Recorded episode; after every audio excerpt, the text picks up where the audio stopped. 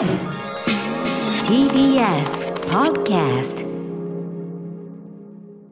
時刻は8時になりました。TBS ラジオキーステーションにお送りしているアフターシックスジャンクションラジオでお聞きの方そしてラジコでお聞きの方もこんばんは。金曜のパートナー TBS アナウンサー山本匡晃と本日は宇多丸さんも一緒です。はい、よろしくお願いします。お願いします。はい、えーえそして今夜のお相手、映像コレクターでビデオ考古学者のコンバットレックさんです。よろしくお願いしますはい、よろしくお願いしま。ます。すさて番組では皆さんから今週のアトロック振り返るメッセージお待ちしております。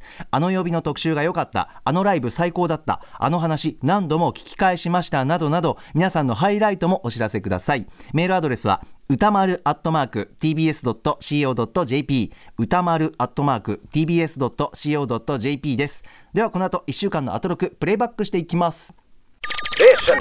After Six Junction. さあここからアトロクフューチャーパストですこの1週間でお送りしてきた情報や聞きどころをまとめて紹介して過去の放送を聞き返せるラジコのタイムフリー機能やポッドキャストラジオクラウドなど各配信プラットフォームと組み合わせて新しいラジオの楽しみ方を提唱していますということで本日は宇多丸さんも一緒そしてお相手コンバットレックさんですよろしくお願いしますはい、どうもこんばんは。はい、ということで、まあ、話あはちゃんと。のカルチャーニュースいいですか？カルチャーニュース何？カルチャーニュースがあるんですけど、うんうん、ぜひ。あのアマゾンプライムでえ東映がやってるうんマイヒーローっていうチャンネルがあるんですよ。え。うんうんうん。はい有料で1ヶ月3、400円で安いやつなんですけど、うんうんはい、そこでなんと今日からピープロ作品が公開になったんですよ。ほう、東映版だけじゃなくて、東映がやってるチャンネルだなのに、ピープロの作品見れるんですよ。うんうんうん。ってことは？でピープロっていうのは、うんはいあのはい。昔特撮ば番組をねいっぱい作っていたプロダクションなんですけど、はい。あの作曲家の詐欺師郎さんのお父さんのねそうですね。牛尾壮司さんがやられていた会社なんですけはど、あのうん早速さっき飯食いながら、えライオン丸の第1話を見たんですよしたらうん画質が異常にいいのびっくりしたへえ、えリマスターみたいなのしてるのかな？そういうノイズ。してますね、うんうんうん相当金かけてやったんじゃないですかね。あ、そう。その東映のマイヒーロー機械だとかねいっぱいうんうん特撮あるんですけど、うんうんうん東映作品の画質ってめちゃめちゃ悪いんですよ。あ、あんまりそういうのやってないんだ。うん。全然良くないんだけど、うんうん P プロの、まあ、第1弾で、今日からライオン丸が、ええー18話ぐらいまで公開になったえ。のかな、うんうんうんなったんですけど、うんもう画質がめちゃくちゃ良くあて、あのウルトラマンって結構頻繁にリマスターするじゃないですか。4K とかもありますよね。ウルト。ラシリーズに匹敵するレマジか。ベルえ、あれ級？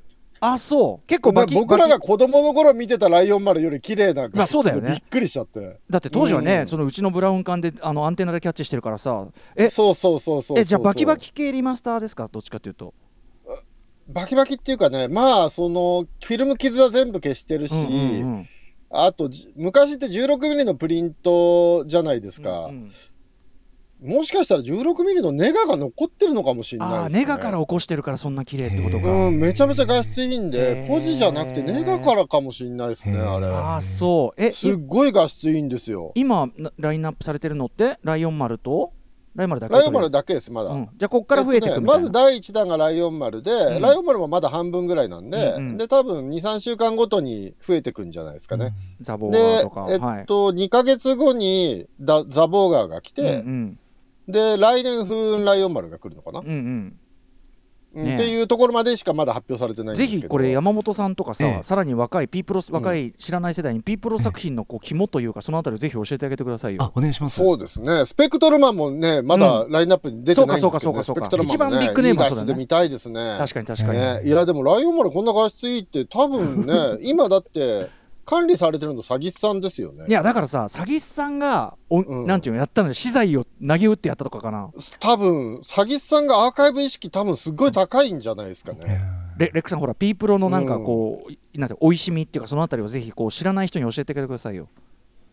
ピープロの美味しみ、まあうんピープロやっぱ本流じゃないところの魅力ですよね。そうだよね。やっぱり特撮の魅力って、魅力っていうか、まあ、本流は東宝つぶらやラインっていうのがあって、はいえでもう一個東映っていうのがあって、うんうんうんまあやっぱその2つが強いんですよ特撮って、うんうその第三勢力としてピープロというですね、はえー会社がありまして、うんうん。プロレス団体でいうと全日本プロレス新日本プロレスがあって国際プロレス的なポジション、例えによりまあ距離が生じる人もいれば分かりやすくなる人もいる。あはいええわかりやすくなったと思いますよこれ。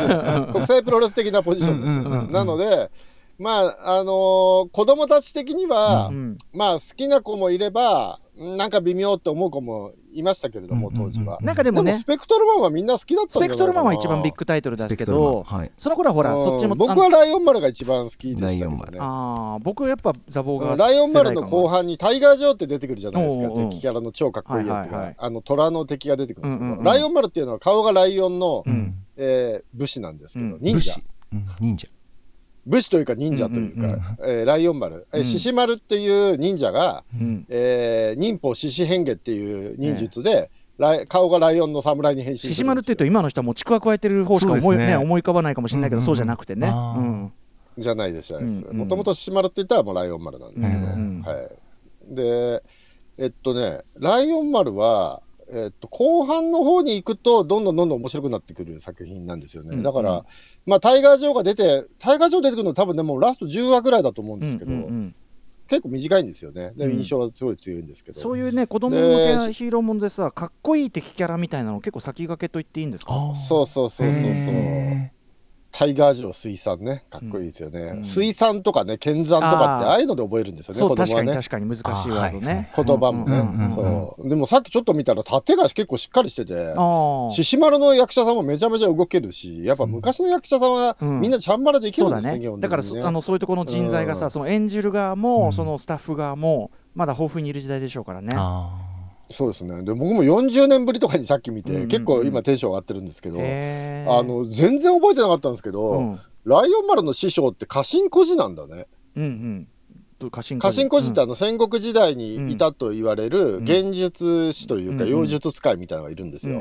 でまあ歴史上本当にいたのかどうか怪しいとは言われてるんですけど、山田風太郎の小説とかだと結構悪役で出てきたりすることも多いんですけど、それが師匠なんですね。あライオン丸のーだからなんだ？すっかり忘れてた。要するに普通だったら悪役扱いされがちな人がむしろみたいな？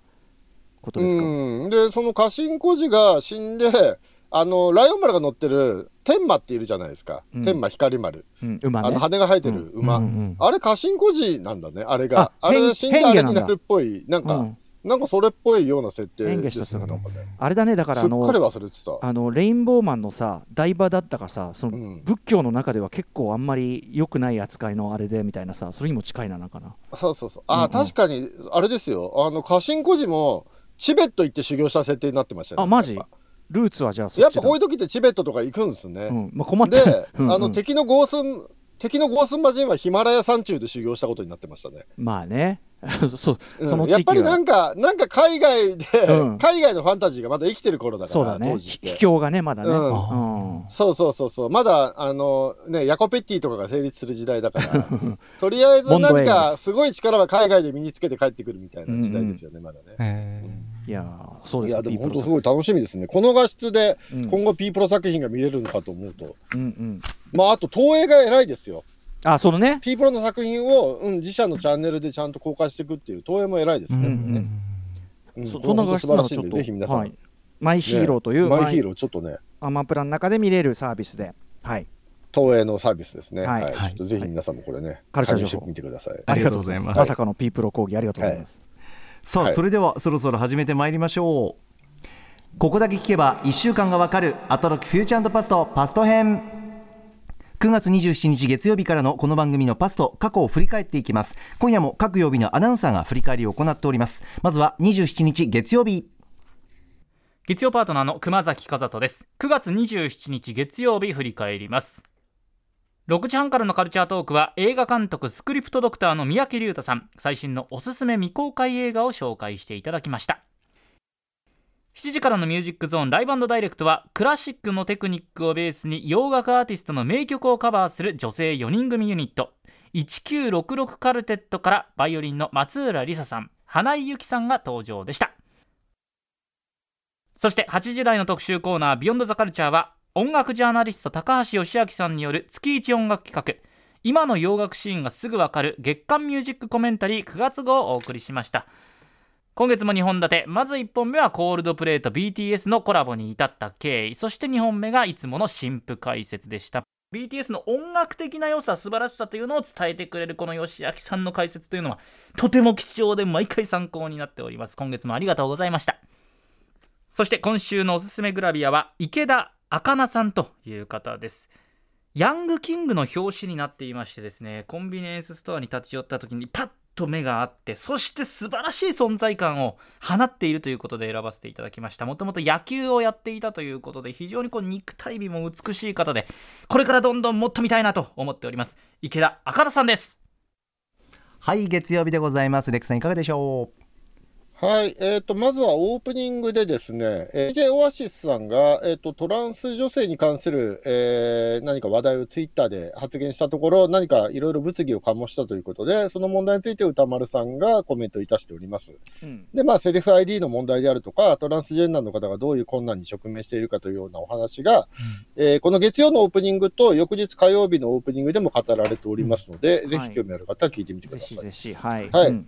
ちょっと私もうんオアシスさんの発言を後からなんで追ってみたんですけど、うんうん。その後なんか埋もれちゃってて、もともとどういう発言だったのかって、たどり着けてないんですけれども、うんまあそのね、はいちょっといろんなはい。問題点とか、もうちょっとねあの丁寧にこう整理するというかそのねあのような番組があってもいいかもしれないなと思いましたけど、はい。まあ、私なりにあの要するにヒップホップサイドの回答としてやったんですね。うんはい、はいはい。ということでございます。はいがとうそして18時半から、えー三宅龍太さんの最新おすすめ未公開映画、えーとまあ、いついつも通りね、うん。えーとこんな映画あったんだ、知らねえよっていうのをね一回紹介していただいたんですけども、今回良かったのは、なんといっても3本とも尺が短いっていう、あそうそうそうそう。尺が短い映画が好きなど私としてはもう。どんどん短くなってくってさ78分73分64分。そうそうそうそう。もう長編というか中編だよねもうね。そう。うん。いやでもこの64分の最後のね動物のやつ面白そう。アノニマスこれアニマス見ました。ね。うん。あ見た見た。UNEXT であ見たの？はい、見た。だってさ山本さん好きそうだもそうん。なんこれですよね。これ。だと思いながら 言ったんですけどね。セリフが全然ないっつってましたね。そうなんですすよね、もうまさにあの人と動物入れ替わって、人が狩りの対象で、動物が二足歩行で人のようにして狩るんですけど、人間を。なんかね、やっぱりね、セリフがなくて、人間の言葉がなくて、でも、人捉えた人間を目の前に、動物たちが、もうなんか、ん言葉じゃないんだけど会話をしてるんですよ、うんうん鳴き声みたいので、ええ。もうそれそのシーンがもう目に焼き付きました。あ、こんな世界あるのかな？動物同士のコミュニケーション？しかもそれもうまくいってない時のニュアンスとかなんかその鳴き声でやり取りしてる感じ、うん。うん。なんか想像力かきたてられるっていうか、うん見てよかったなと思いましたね。まあ、彼らにはねこう見えてるのかもしれないっていうのもありますしね。そうですね。あと動物の無表情さもなんか怖いなっていうかでも動物同士では表情分かってるのかなとかなんかそういう、うん。うん。コミュニケーションの部分見どころたくさんありましたよ。うんさすがですね。えー。なんかセリフなくても全然わかるんだ。わかりますわかるようになってます。ちょっとね山本さんがね、好きそうだなと思ったの。なんかヨルゴス・ランティモスミもあるしなんとかもあるしって感じがしてね、あそうそうそう企画最高、ううんんそうなんぜひぜひ。で僕ちょっと気になったのがさ、はい、三宅監督のさ時間ってどうなってんだろうなと思って。そこね。時間？毎日3時間ラジオ聞いて、まあ、仕事をして毎日3時間ラジオ聞いて生活での未公開映画をこんだけチェックしてて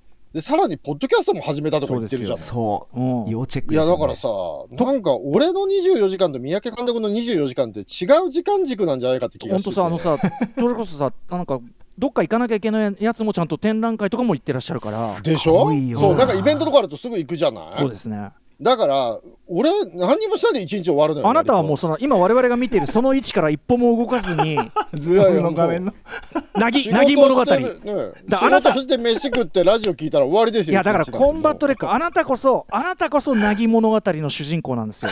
いやいやなぎの。でも俺の24時間って多分12時間ぐらいしかないんじゃないかって気がしてきてるんですよ。でもさあのね、三宅監督の24時間は48時間ぐらいあるんじゃないかっていう。だからさ宇宙の法則に乱れがあるんじゃないかっていやでもねどっちが偉いという問題じゃなくてそれはだってレックはそんなこと言ったらさその時間の話したらだよ、うん。もうだって頭の中80年代で止まってるわけじゃん、止まってないよ。90年代も好きだよエヴァンゲリオンとか。エヴァンゲリオンとか、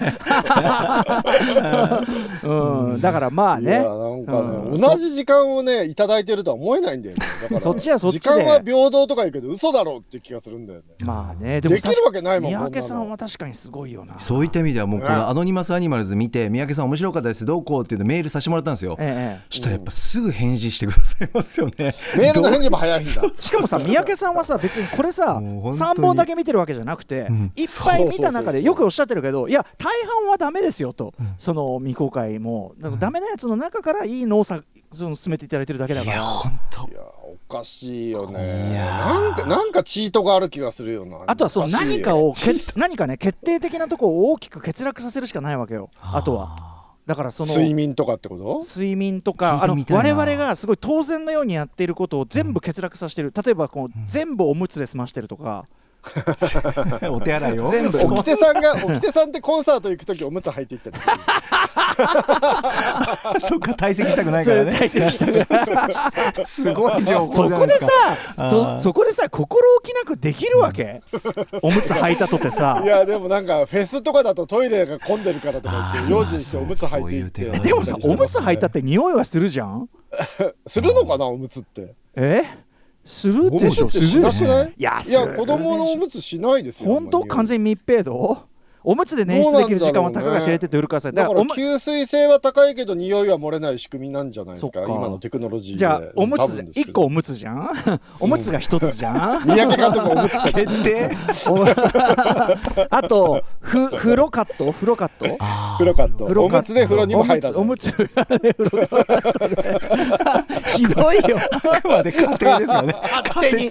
勝手に。三宅さんごめんなさい。尊敬するあまり。いや本当。お世話になってますいやでもすごいね。本当三宅さんすごいなねと思う。すごいね。本当ね。えぜひはい。皆さんチェックでしてみてください。20時代は月間ミュージックコメンタリーで高橋義久さんがコールドプレイと BTS のコラボの流れについての解説と、あとおすすめの洋楽をかけてますので、えー気になる方は聞いてみてくださ。はい。い、こちらラジコタイムフリーでお願いします。さあ続きましては28日火曜日です。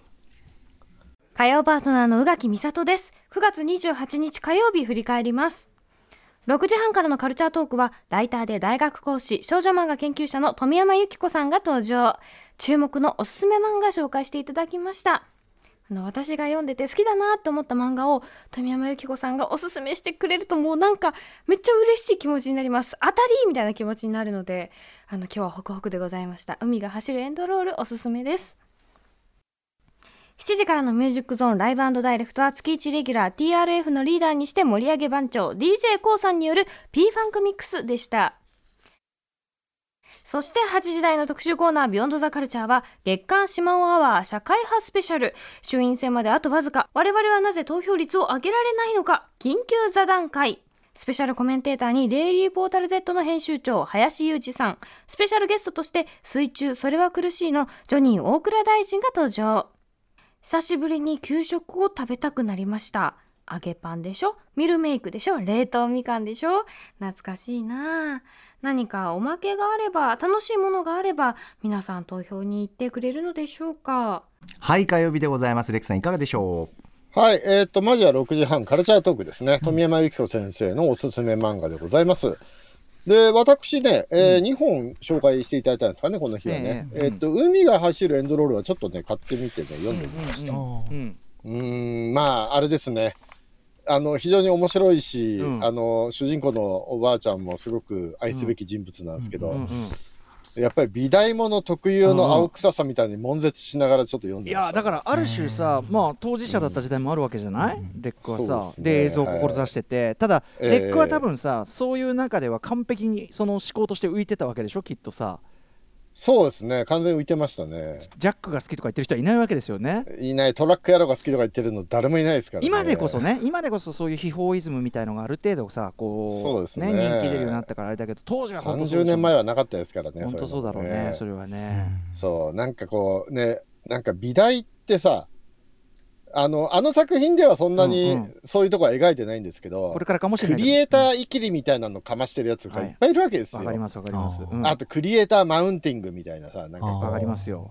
会話の端々で周囲をなんかこうマウンティングするようなそうなんですね。青さ臭い発言をするやつがたくさんいるわけで普すよ。通の大学生同士だってその年頃はあり得ることなのに、うん。はい。よりねそう、そこにクリエイターっていう嫌な要素が入ってくると本当にきついですよ。これね映画でね「そうアートスクール・コンフィデンシャル」って映画があってまさにそうそれをえ描いてる話映画なんですよ。マジで？そんな そんな地獄の地獄みたいな映画だよよ。本当に。アートスクール・コンフィデンシャル。アートスクールコンフィデンシャル。そうそうそうそう。えー、いや、うん。俺それ見れないな多分。まあもちろんそれにちょっとフィクショナルなちょっとこうなんていうかな、ええ。展開が絡んでくるんだけど、うん。はい。まあね俺ねだから俺は美大じゃないけどこれはねこれはきついぞっていう。なんかあと物を作る表現すること自体の恥ずかしさってあるじゃないですか。そうだね。根本にはね、うん、最初に乗り越えなきゃいけない恥ずかしさみたいなのもあったりとか。まあそれは歌間さんもねあうん。の音楽やってるから分かると思うんですけどみたいなものがないまぜになってるのが美大なんで。そうだよね。そうなんですよ。だから美大が舞台のやつって俺毎回悶絶しながら見ることになるんですよ。まあ最高に楽しんでるとも言えるけどね、いやいやいやいやいやいやいやいやいや。うんいや本当にハチクロとかもう吐きそうになりながら読んでますよ。きついわみたいな。そうだよね。こんなんいいもんじゃないよみたいな。うん、だからあの今回のあれで言えば、このこのコマの中にまだ入ってない場所にいるのがレックさんだもんねこれね。あそれ多分出てこないです。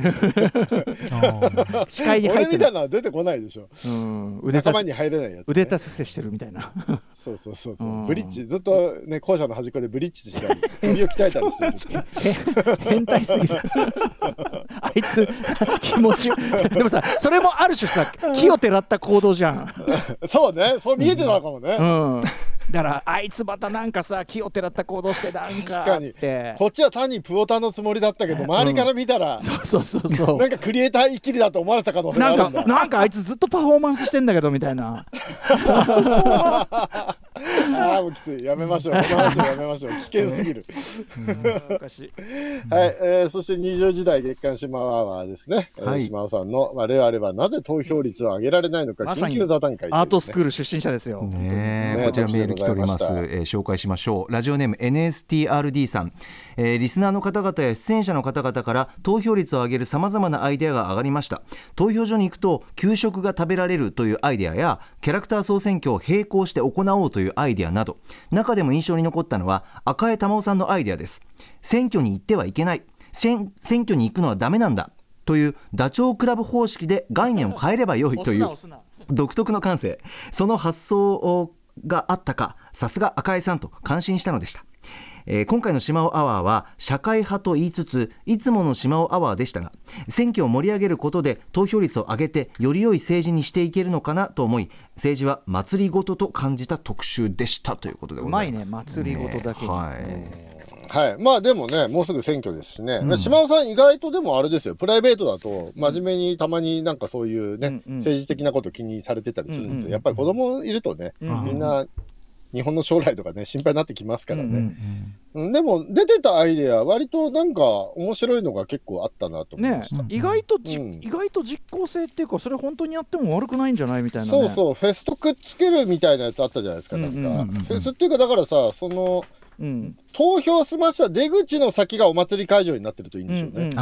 投票しないと祭りに参加できないみたいな。り盆踊りの音とか聞こえてくるとね、みんなまあね、参加したくなりますからね。それでさそのあの何？ストリートビュー的なっていうかさあの、うん。結果もそこで見てさウェーイとかさうんうん。ね、まあ今今は密なのちょっとあれだけどその可能になったらそういうのあととかもね日曜日ってさ、いろんなイベントとバッティングして選挙行かない人もいるじゃ確ないですか。かに確かに。そそういう各イベントを選挙会場の出口でやればいいんですよね。そこと競合するって意識だよね確かにね。そうそうそうそう。だからアイドルのライブとかはそこでやってるみたいなね、うんうんうんなるとあのみんな投票に行きやすいんじゃないかとかね。うんうんね。あとやっぱ俺給食？ジョニー大倉大臣さんの水中する苦しいの、給食頭いいと思った。だって何にもプラスアルファのインフラいらないんだもん。うん。インフラそのままで。いいまあね、まあ小学校じゃないとこの投票所あまあねもありますけど、まあまあまあそうだけどさ、なはいはい。なかなかだなと思った。うん。あとはね、他の総選挙とくっつけるっていうね。ね そうそうそう。AKB や OKB とくっつけるってあんまなかなかね 確かにね良かったですよね。ねえ、まあ確かにさその普通のそういう総選挙企画が盛り上がるのって、うん。みんな推しがいて推しを当選させたいからだけど、確かに、政治家って推しに入れるっていうもんじゃないじゃないですか、うんうん。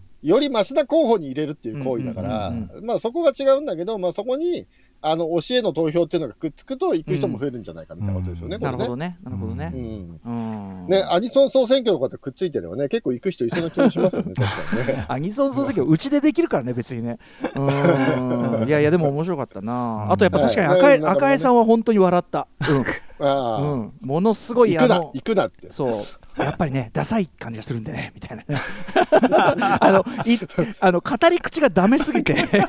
それもあったけどあの私も真面目な番組をやったこともあるんで。報道や 報道やった真面目な報道に関わったこともある身として。っていやーさすが赤井さんだ今それ説明しなきゃいけないぐらい完全に広帯の人になってるって最高でしたね最高でしたね。いやいろんな素材もありますんで皆さんぜひともこの特集チェックしてみてください、さあ続きましては続いてえー29日水曜日です水曜パートナーの日々真央子です。9月29日水曜日振り返ります。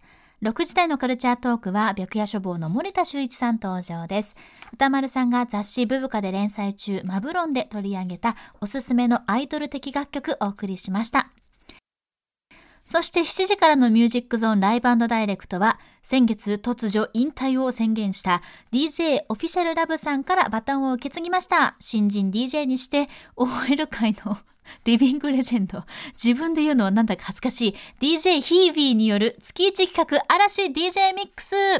今回は2004年の選曲を披露していただきました。披露しました。図らずとも、あの、桜井さん、相葉さんのご結婚の発表があったその翌日のタイミングということで、祝福の気持ちも届いてたらいいな。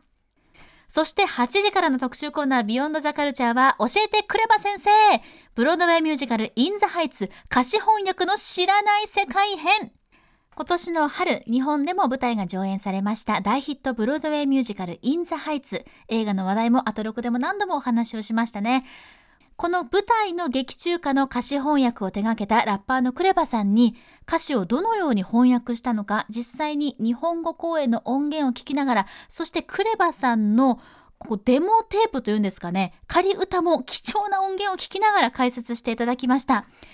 いやーもう本当にクレバさんもうごめんなさい。言わずもがなですけどすごすぎる。あの正直今回の特集は翻訳特集の一つだとこの放送を聞く前は思ってました。しかしですね、クレバさんのこの制作過程を聞いていますと、これはただの翻訳じゃなくて、作品への理解であったり、歌詞の理解、さらにはフローであったり、シーンの理解、何よりもヒップホップへの理解、そしてリスペクト、これがなければですね、この翻訳はできなかった、成し遂げられなかった偉業だったんだなと思います。本当にクレバさん、オンリーワンのこのお仕事です。もうぜひね、舞台のカーテンコール、次もし再演があれば、ぜひぜひクレバさんを呼ぶべきだと思います。改めて日本語ラップの楽しさを再確認した今回の特集でした。以上、水曜日でした。はい水曜日振り返りでございましたええひびちゃん、今日は元気でしたね。だからねうんまあだからやっぱりほら走り抜けもうねまあそのゴール直前でありましたけどね。ねわる後にということですね。ね、朝ちゃん。うんうんなるほどね。はいはい、じゃあまずは18時半ですね。最新アイドル的アイドル的ソング辞表、うんアイドル的になったんでね、あソング辞表、マブロンですね。はいはいはいで、ウェブカ編集長、森田修一さんがいらっしゃいまして、うん最近気づいたんですけど、森田君ってクインシー・ジョーンズに顔似てるよね。え似てない？ー、似てないよ。どこ？どこ？似てるジャケットあるよ。え えー、ちょっと。森田君と思うジャケットあるよ。ちょっと。本当？ちょっと今度見してようんちょっと。画像画像見してよちょっとそれさ。このさそれはいいや。リスナーにとって一切身のないこの。いやいやいや。いやいいから。これこれこれ。今これ ほら古今川さんがこ構成作家のの前でさ手組んでるやつ。えー？あれ超似てる。よ。いやいいからちょっと後にしろよ はいはい。今今古川君が自分で画面共有したんでそれにあ古川さんか。はい似てるかな？はい、えーっとね、まず紹介いただいた中では、僕はまずこの、え戦慄かなのさんとトンチキサキナさんのユニット、ええ。ラムハタルね、うん。これの曲は良かったですね。いいよねやっぱうね。ー。うん。ん。これをセルフプロデュースでやってるっていうのは恐ろしい時代が来たなっていねうか、まあもちろんトラックはねあのケンカイヨシさんがねやってたりしますなんか昔アイドルを定義するときにさ、うんやらされてる感大事だよねとか言ってたはい。時代が懐かしいよね。うん、もうすっかうん。りそうその辺はもうね定義としてもう古臭すぎてもう、うん、そうね、古臭い定義だよね。もう全く当てはまらないですね。うんセルフプロデュースでこんだけのことをね、みんなできちゃうわけですよ、あー。今ね。まあ、あとは塚本舞さんのやつは笑ったな、はいはいこれ。これはもう、やばかったでしょ。好きなんだなっていうそ。ハロプロ好きなんだなと、マブロ好きなんだなと思って聞いてました。ねえなんかねいやいやでもはいそうそうそうもう始まった途端にうわ来たっていう感じがねそう 本当にねそうそうはい、という感じでございました。これはラジコのタイムフリーで聞いていただくとよろしいですかね。はい音楽流れます音楽かかりますので、そしてこの日はやっぱりなんといっても20時代ですね。ねクレバさんのブロードウェイミュージカルインザハイツ歌詞翻訳の知らない世界という特集でございました。はいメール来ております、えーラジオネーム横浜黄昏バナナスタンドさん、えー今週一番というより番組史上屈指の神回でしたということです。アトロックファミリー、のクレバさんがトニー賞受賞のブロードウェイミュージカルの日本版のために実質1週間で日本語訳詞を仮歌納品という無茶ぶりプロジェクトの裏話。え作品オリジナルの英語ラップをどう解釈しどこにポイントを置いて何を切り捨てて日本語ラップとして成り立たせるのか。まずはオリジナル音源を流しクレバさん自らその曲の解釈と日本語訳のポイントを解説。からのクレバさんが納品した仮歌の音源を披露しさらに実際の日本版公演の音源を放送。これほど贅沢な特集は前代未聞。知人の舞台関係のプロデューサーや字幕や台本歌詞の翻訳家などにぜひとも聞くべしと。片っ端からラジコのリンクを送りつけておすすめしまくってしまいました。いやーほんと素晴らしい。さすがクレバさん。お見事な仕事。さすがアトロク。お見事な特集ありがとうございました。という熱いメールいただいております。嬉しいな、はい、ありがとうございます。ねこれはだからブロードウェイミュージカルを日本で公演するにあたり、まあ、歌詞翻訳しなきゃいけないんだけれども、ミュージカルは曲ごとにちゃんと役割が決まっているのでその役割も果たしつつ翻訳もしてさらに韻も踏んでラップしていかなければならないっていうめちゃめちゃ難易度の高いミッションですよねこれね。ね。はい。うん、でそれをね、えーやったんだけどなんとそれが、ね、1週間で10曲やるしかなかったっていうねスケジュールの最終的に12中やったっていうの曲ってね。そうそうそう。いやーって言ってましたね。いや、うんうん。これはね、びっくりしましたね。ねで、まあね、今メールにあったように、えーそれぞれの元の曲とクレバさんが、えーやった曲を聴き比べて、まあ、どういう課題があって、うん。どうクリアしていったのかとそう。いうようなお話しかもこれ仮歌は当然のことながらあの出演者にのみ配られてるやつだから、当然ううん。売ってないですし、うん。うん。多分うん。表に聞かしたこと絶対ないやつですよね多分ね、そうですね。うん、すごいラップはね、実際に聞かないと分かんないから、それ録音しなきゃいけないってミッションも入ってるんですよ、ね。そうそうそうそうそうそう。そうこれを1週間でやんなきゃいけないって、まあ実際はね、1週間っていうのじゃなくて、うん。えー何週間か多分あったんだと思うん何週間あった中で彼が他の仕事も差し引くと1週間しかないっていうことしかなかったっていうことですよね。うん。まあでも、本まあでもさ、その丸ごとそこがスポット空いてる人っていないわけだから、うんうんスケジュール的にも多分タイトなスケジュールだったんだとは思うんですよ、ね。間違いない、うん、2ヶ月ありましたとか3ヶ月ありましたって話は多分ないんだろうなと。いや聞いたらねほとんど変わんねえだろうっていう感じでした本当に、うん、あ、そう？そうそそうそう。う。いやだから僕は聞いてて特集もすごく面白いなと思ったんですけど、うんうんこういう無理な納期の仕事ってあるじゃないですか。うんうんうん無理な納期の仕事がどういう仕組みで発生するのか特集を聞いてみたいなと思いながら聞いてました、大体俺さすげええ何締め切りとかさそのえなんでそんな急なのみたいなのは大体俺が疑うのは誰かに断られたなっていうその断られて断られてここ来たなっていうのがまあ俺俺が最初に疑うことだよね。なるほどね。クレちゃんに関しては保留しててとか。クレちゃんに関してはこれはうん。おそらく試したけどいろいろうまくいかなくてこれプロに頼まなきゃダメだってなったと思われ、うん。あラップが作れないみたいな。翻訳はできてるけどラップができないみたいかな。かまあわかんない。そのクレちゃんもそこまでは知らないって言ってたけど、うん。まあそういうプロセスがひょっとしたらあったのかもしれない。うん。なるほどね。うん。俺とかだといややっぱりそのなんか企画が回ってくると、あーっつこれ多分なんとかだなって思ってみると昔一回あったのが、企画書ね、うん。渡されてあの、うん。前の人の名前消し忘れてて。うわ失礼。それ誰かっていうと三浦淳様って書いてある。微妙。いや微妙じゃねえよ。まあ光栄な話なんだけど三浦さんのねうん。そのあれがさ来るのは嬉しいんだけどいやでも三浦さんなの微妙じゃないですか。別に芸風も違うしなみたいな。サングラスでしょとりあえず。うん。それつながり。そうそうそうそうそう。ものすごい光栄な場合と、うん。え？っていう場合があるでしょ。ねえここの代わりみたいな時って絶対あるよね。あとね、これ今ね、あのレックの話聞いてて思い出したのは、昔、ん瀬能正夫さん、この番組のね、引き続き一応、はいあのアドバイザーでもありますけど、瀬能正夫さんが、えっと、すげえ大変な仕事を切り抜けた話特集みたいなああいう案は出したことあるよね。うん。あなるほどね、うん修羅場、修羅修羅場、修羅場特集ね。確かにそれ面白うん。いね絶対にそれ面白いじゃん。その誰うん誰しもさ。うんなんかしらそれどうやってくり抜けたんすかみたいな。まあ、ギリギリのスケジュールの仕事ってありますからね。そうそうそう、うんまあレックだって当然いろいろあると思いますけど。あでもアナウンサーだったらでしょきっとさありますね、うん。ありますね。しびれそうしびれをあの もうタイトルついてんだ。しびれしびれた。そうだしびれた。いいですねしびれを。っていう、っていうスリリングさも感じながら聞いてましたっていう感じですあね。ありがとうございます。あの最後に補足なんですけど歌丸さん触れてくださいましたけど改めて、えーこの特集で使用した音源についてです、えー英語版のブロードウェイオリジナルキャスト版は CD が発売中。ただ日本公演版とクレバさんの仮歌デモ音源は今回の企画用に特別にお借りしたので市販はありません。だ。日本版音源もそうです、だからそうですね。その実際の舞台版の音源もはい市販はされてません、なのであのタイムフリーで本当に貴重な音源なので本当にそうですよね、はいぜひぜひラジコタイムフリーでさあ続きましては30日木曜日です木曜パートナー TBS アナウンサーのうなえりさです9月30日木曜日振り返ってまいりますまず6時30分からのカルチャートークは文具王高畑正幸さんがお気に入りボールペン投票企画第11回 OKB48 総選挙の開幕を告げに登場。今回エントリーした期待の新人ならぬ新しいボールペンを何本か紹介してくれました。ここでね何が良かったとかちょっと触れてしまうとそれは選挙の結果に影響してしまうと思いますので触れません。皆さん清き一票自分がいいと思った一本に投票してください。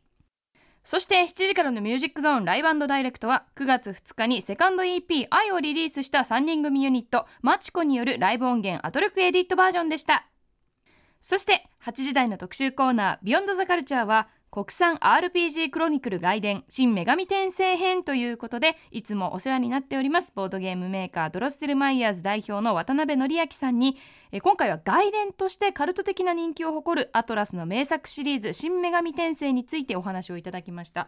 私はその派生シリーズの新女神転生デビル・チルドレンっていうアニメそしてゲームを遊んだことしかなくてど実際に確かにあ東京が舞台だったなとかなんかこう悪魔を仲間にしたなとか当時の記憶を思い返してたんですけど、まあ、もちろんそのデビチルは子供向けに可愛く作られているからその今回渡辺さんが聞いたようなものすごいなんだろうな王道 RPG のこう逆をいくというかまあその子供がやったら多分怖くて驚いてしまうと思うんだけどある程度成長した中高生また大学生ぐらいの年齢の子が当時まあ、出会っていたらとにかく人生を変える一作になりそうなこうストーリーだなっていうのを今回の特集で感じました。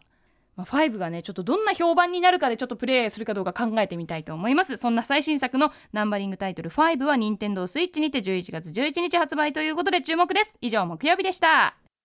はいレクさんいかがでしたか？はい、えー、もう18時台オープニングでですね、えー歌丸さんがな、なぎと波みたいな話をなんか延々してたんですけど、正直言って何言ってるか全然分かんなかったんですよね。あれあれあれだからあなたが凪ですよ。だからなさっき何度も言いますけど聞いてて歌丸ってバカなのかなって気がしてきて。え 何言ってんだろうこの人っていうか。ひどいな。え何の話なの？ひどいひどいな。え 何が？いやだって分かんないんだもん。これな何の話だったの？だからその波風を立たせる人生よりもあのだから要はね今、まあ、はっきり言いますけどそのコロナ禍でいろいろねできなくなっちゃったこととか何々がこええ。うこう中止になっちゃったことが多いじゃないですか。だからそう,、ええ。そういう中でそれをマイナスに捉えるのでなくプラスに捉えていこうと分かりやすく言えばそういう特集ですね、まあ、最後にもそれも言いましたけど。そうそうそうえ何何？えそのこのこの状態をポジティブに捉えていこうみたいなまあ、あの根本的な発想はそこから始まっております。あとはそのそういうまあ、もっと言いますと、あのーうん。アンダー24の時にすごくね皆さんいろんなこういう状況の中でもこう前向きに捉えていろんなことやってらっしゃる方みたいなのが、まあ、割と多めにフィーチャーされたんだけど、まあ、彼らもうん。もちろん素晴らしいんだけど、そうでないのもまたよしみたいなこともやりたいねっていうそういう発想ね、これなんか特集やるんでしょ？そうですよ特集やるんだよね。これ大丈夫かな？みんあな分かったのかな？あな俺だけは分かんなかったのこれあなたはあなたはあの本当にあった呪いのビデオを見てても何も分かってない人だからあなたの理解度が特に低いのか。かっただ、ただ、ただあのいや、オープニングはちょっと私がね、そのとなんていうかな、私の得意分野であります、あのとにかくええ無駄に話を広げていくっていう、あのそれと接続して、その要するにコーナーの説明と私の何の話してるんだっけ話が融合してしまい、それは確かに分かりづらかったかもしれませんけど、い。それは最後にもちゃんと説明してますから、番組終わりにも。割と真面目な、真面目なところからスタートしてる話なんですね。ただそのそもそもええ。が無理くりにロジックをね、要するに皆さんもそのあんまり例えばあなたがね部屋でピープルのねこの過去過去の映像を見てるだけだったとしてもそれやよしという、そういうこう企画なわけですから、だからこうなそもそもがひねり出していくものなので ということなんですよ。そうだからそのひ大丈夫ですか？ひねり出しが大丈夫大事ってことなんですよ。途中からうないさんもさ、なんか最初は、え、何言ってるんだろうって感じだから、だ分かったみたいになってってさ、世の中はなぎと波の2つで全部説明できるとか言い出して、そうですよ。やばい、俺全然分かんないと思ってそうです、よ。俺だけかなえでも俺のさ例えばさ映画映画とは基本的にね映画とはその人様の波物語をなぎ物語側が高みの見物を決め込むものであるってこれめちゃくちゃわかりやすいですよわかりますね。めちゃくちゃわかるじゃん。えわかる。わかりますわかります。めちゃくちゃわかるじゃんだからいやもう一回説明してやるよ。だからそのが画面の画面という中に映ってる波風立ちまくってるね基本的には画面の中は。ね？はい、立ってますね。だからはい。映画って波風たを楽しむもんでしょって思うかもしれないけどその見てるこっち側はおめえぐらいなぎなもんねえよと。この2時間お前何あまあね。何一つ変化してねえよと、うんうんうん。でそこええ。しかもなんならその波が立ってるように見えるのも全部平面だからっていう、だから あのーえ、高みの見物を募集する特集なの？いや違う違う。もうここれも完全に理解度の領域ですよ今。ええ 映画の構造の説明をするって言って始めてんだから。今のは理解度だぞこれ。今のは理解度。たたと例えば映画とかはねなぎ側が高みの見物決めるもんだから俺たちはそもそもなぎ大好きなんですよと、もっと言えば人類ってのはなぎ状態を求めて進化してきたんじゃないんですかと、うんうんねあそれはわかる、ね。ほらわかんじゃんそれはわかるわかる。わかる。ほらほら分かろうって気がないないからさ 違うよ。真面目に聞いてたよ。真面目に聞いてましたよ。真面目にただ、2回聞く気力はなかったっていうだけだからちょっとね確かに私のそのとにかく無駄に話を広げていくというテクニックとね、その寒いのか夏いのかと同じよ、それとその企画説明が混ざってしまったことはこれはお詫びしますよそれはこれは分かりづらかったことはね、まあでも来週木曜のね特集でねうん、あのありますからでもと投稿も来てるようですから、ね。これは、はい。うんあ、そうですか。そう。ですじゃあ、じゃあ大丈夫。届いたってことわかんないけけどね。わかんないけどね。わかんないけど、ど。わかんない。高みの見物メールがいっぱい来ちゃうかもしれないですよ。これわかんないふりをしてもう一回説明を引き出しメールを呼び込もうというレックさんの優しさって古川さんは解釈してます。構成作家の。えーいや、違います。本当にわかんない。そのオープニングでございましたが。そのさ、分かんなかった件をさ、歌丸バカなんじゃねえのっていうのはさ、それはおかしくないか、そのそえそっちの解釈力の問題かもしれないのに。いやいや、いや、だから自分の理解力も疑いましたよ。こっちの理解力か、だからどっちかだ、その俺がバカか、俺がバカか、そうそうそう。どっちかじゃん。うんうんうん。両方疑うのが科学的態度科学的態度、科学的。この説明がバカっぽいね。確かにな。はい、20時代、えー渡辺さんの新女神転生特集です。ねいかがでしたかレックさん。あ、メール、あ、メール読んでる暇ない？これ。はいお願いしますはい、えっとね、僕は女神転生すごい好きなんで面白かったですね、これね。うん。うん。一作目からずっとやってたうんうんんで。うん、はい。まあ、やっぱり一作目出た時の、やっぱりびっくりしましたよ。へうん、新女神転生で本当にアトラスさんがやりたかったことがまあできたうんとはいえ、やっぱり最初の女神転生出た時の衝撃が一番大きかったですね。なるほど、やっぱりうんやっぱり、うん。うん。当時なかったんで、うんうんうん。こういうジャンルが。現実と地続きでありみたいな。ありや、まあ、あとやっぱり RPG って言うと、やっぱりドラクエが最初に流れ作ったんで、うん。やっぱり剣と魔法の世界っていうのがドラクエ FF のね、うん。えー二大タイトルがやっている中、うん。まあね、まあダンジョン RPG だからスタイルも違いましたけど、ウィザードリーみたいなスタイルなんで、うん。違うけど、やっぱりね、現代で悪魔が出てきて、悪魔を仲間にした上に邪教の館で合体させるっていう、うんまあめちゃくちゃなシステムじゃないですか。うんうん。めちゃめちゃ面白かったですね。で、うん当時まあ、高校生だけど中二病的な名残もあって、渋沢達彦とかに超ハマっていたので、ああじゃあ帝都物でやっぱ語とか、ねり、そうそう、幻想文学とかね、悪魔とか黒魔術とか大好きだったりしたんで、うんやっぱめちゃめちゃハマりましたね、最初は。なるほどね。で、まあ、新女神転生になってからよりね、ポストアポカリプス感が高まっていったりっていう感じにね、うんどんどんなっていくんですけど、まあ、その歴史がね、置いてすごいね、これは面白い特集でございま、した。ねしかもその悪魔召喚がさ、そのなんていうのコンピューターのスペック的にもすごく効率が良くてとかさ、なる面ほ白かったですねどってねね感じだったよね。うんでね、やっぱりここに至るまでドラクエと FF の話をしてきて、カウンター側のタイトルをね、ちゃんと紹介してくれるってのも、ね、構成としても面白いですよね、うんうんここまで。ここからいきなり話もねできないもんね確かにね。そうそうそうそう、うんうんうんドラクエ FF のことが刷り込まれた状態でこれ聞いてますからね、いや今ね。だからこれはこれ良かったですね、これね。うん歌間さんは全然やってないの？やってないんですよ。だからその RPG アレルギーがずっとあったものでそれは。まあ世代的な世代的というかその僕俺がゲームやってなかった時期世代問題もあったからそうそう。はい。やでもこれ RPG、うん RPG 感もあるけど、なんかアドベンチャーゲーム感もちょっとあるんですよね、うんこれね。ねでもそのペルソうんなんかナ会話で進んでいくっていうか。そうかそうか。でもペルソナ5でそのその辺が解けたのもなんか理由があったなって感じがします。だからファイ今度出るやつやってみますよ本当にね5やってみたいなと思いましたああね、うんこれナンバリングタイトルですからね、僕もね、レビルサマナーとかペルソナとか、外伝は全部はやってないんですよね、うんその辺は何本かやったぐらいですけどね、うんうんうん今度はナンバリングなんで、ちょっとやんなきゃなっていう感じ、ね。いやー見事だった。本当に俺み全くもう門外漢も門外漢だったのに、うんうんうんこの納得ぶり、いや引き込まれました。これがやっぱりあれだよこれが説明がちゃんとできる人と、やっぱさっきの差だよね、いこのか科学的科学的態度による検証が必要な、そうそうそう、どっちかがバカって、どっちがバカか決着つけない。木曜日でございました。以上ここまでアトロクフューチャーパストパスト編。この後は来週1週間のアトロクの予定まとめてお知らせします。ひどいよ。ではここから来週1週間のアフターシックスジャンクションの予定を一気にお知らせします。まずは4日月曜日。え6時半はスポーツに詳しいタレント佐々木香織さんが番組3度目の登場です。コロナ禍でイギリスのサッカーリーグプレミアリーグはどうなっているのか。そして佐々木さんが大ファンである名門クラブアーセナルに入団したとある日本人選手の活躍について語っていただきます。えー7時は楽器ハンドパンのプレイヤーでビートメーカーでもあるレオ松本さんが登場。そして8時はノーナ・リーブス西寺豪太プレゼンツ 80s ポップ戦国武将図鑑マドンナ編です。続いて5日火曜日です、えーこの日は番組丸ごと秋本番アフターシックスキノコ尽くしジャンクション。えーまず6時半からは声優でエッセイストそして大のキノコ好きである池澤春菜さんがおすすめのキノコ SF 小説をご紹介。えーそして7時からはラップユニットタロソールケンザ390が登場、え2人のライブそして好きなキノコについても伺います。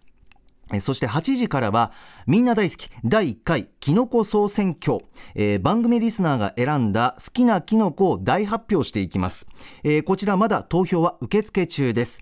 あなたの好きなキノコとその理由そして好きな食べ方を書いて10月5日の午後1時までに歌丸アットマーク tbs.co.jp までメールください、えーゲストコメンテーターはこの企画の発案者ライターの富山由紀子さんです。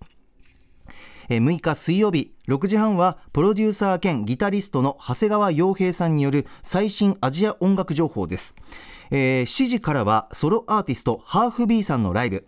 そして8時からは中国映画界の今を知る特集。上海国際映画祭のプログラミングアドバイザーも務める映画ジャーナリストのジョ・コウシンさんにお話伺います。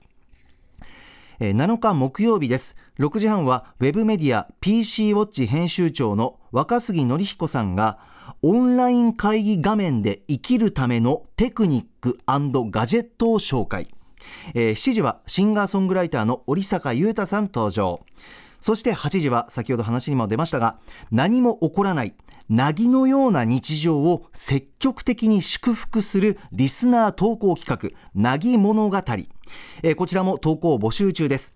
やろうと思ったけどできなかったこと。え頑張ろうと思ったけど結局頑張らなかったこと。でもそれむしろやらなくてよかった。という出来事とその理由を書いて歌丸アットマーク tbs.co.jp まで送ってください。そして8日金曜日6時半からの週刊映画辞表ムービーウォッチメン。来週歌丸さんが評論する映画は007 No Time to Die です。そして7時は佐藤萌歌さん登場です。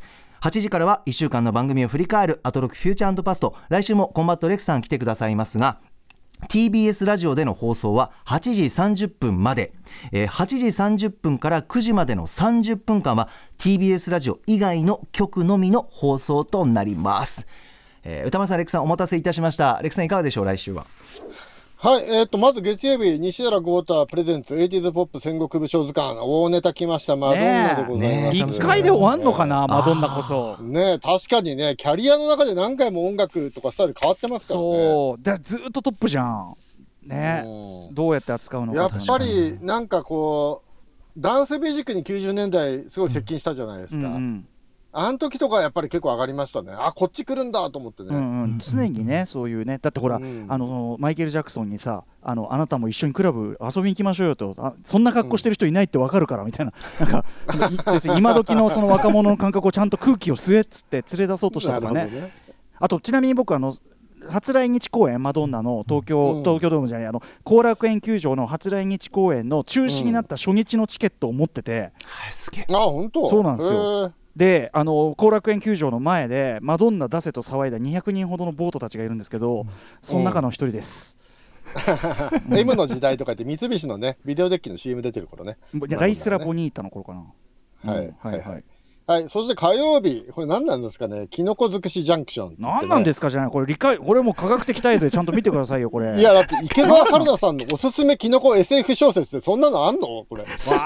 わあるんだそれ池澤さんが言うならそれあるんだよ。うん。ね、健座390さんに、そして大好きなキノコについても伺います。台本に書いてあるけど。無理やりね。無理やり無理やり無理やりこれやって。る何これ、雪国はいたけどがなんかスポンサーついてんの？これ。何なのついてないついてない。ついてないだいぶ好きなキノコの一つや二つあるでしょだって。まあ、それは松茸が好きぐらいです、ね。松茸ずいぶん上行くじゃん。いや、他はそんな美味しくないじゃん。だって松茸ってそんな美味しい？だって。うんまあ、あと来週30分しかないんだよね。After Six Junction.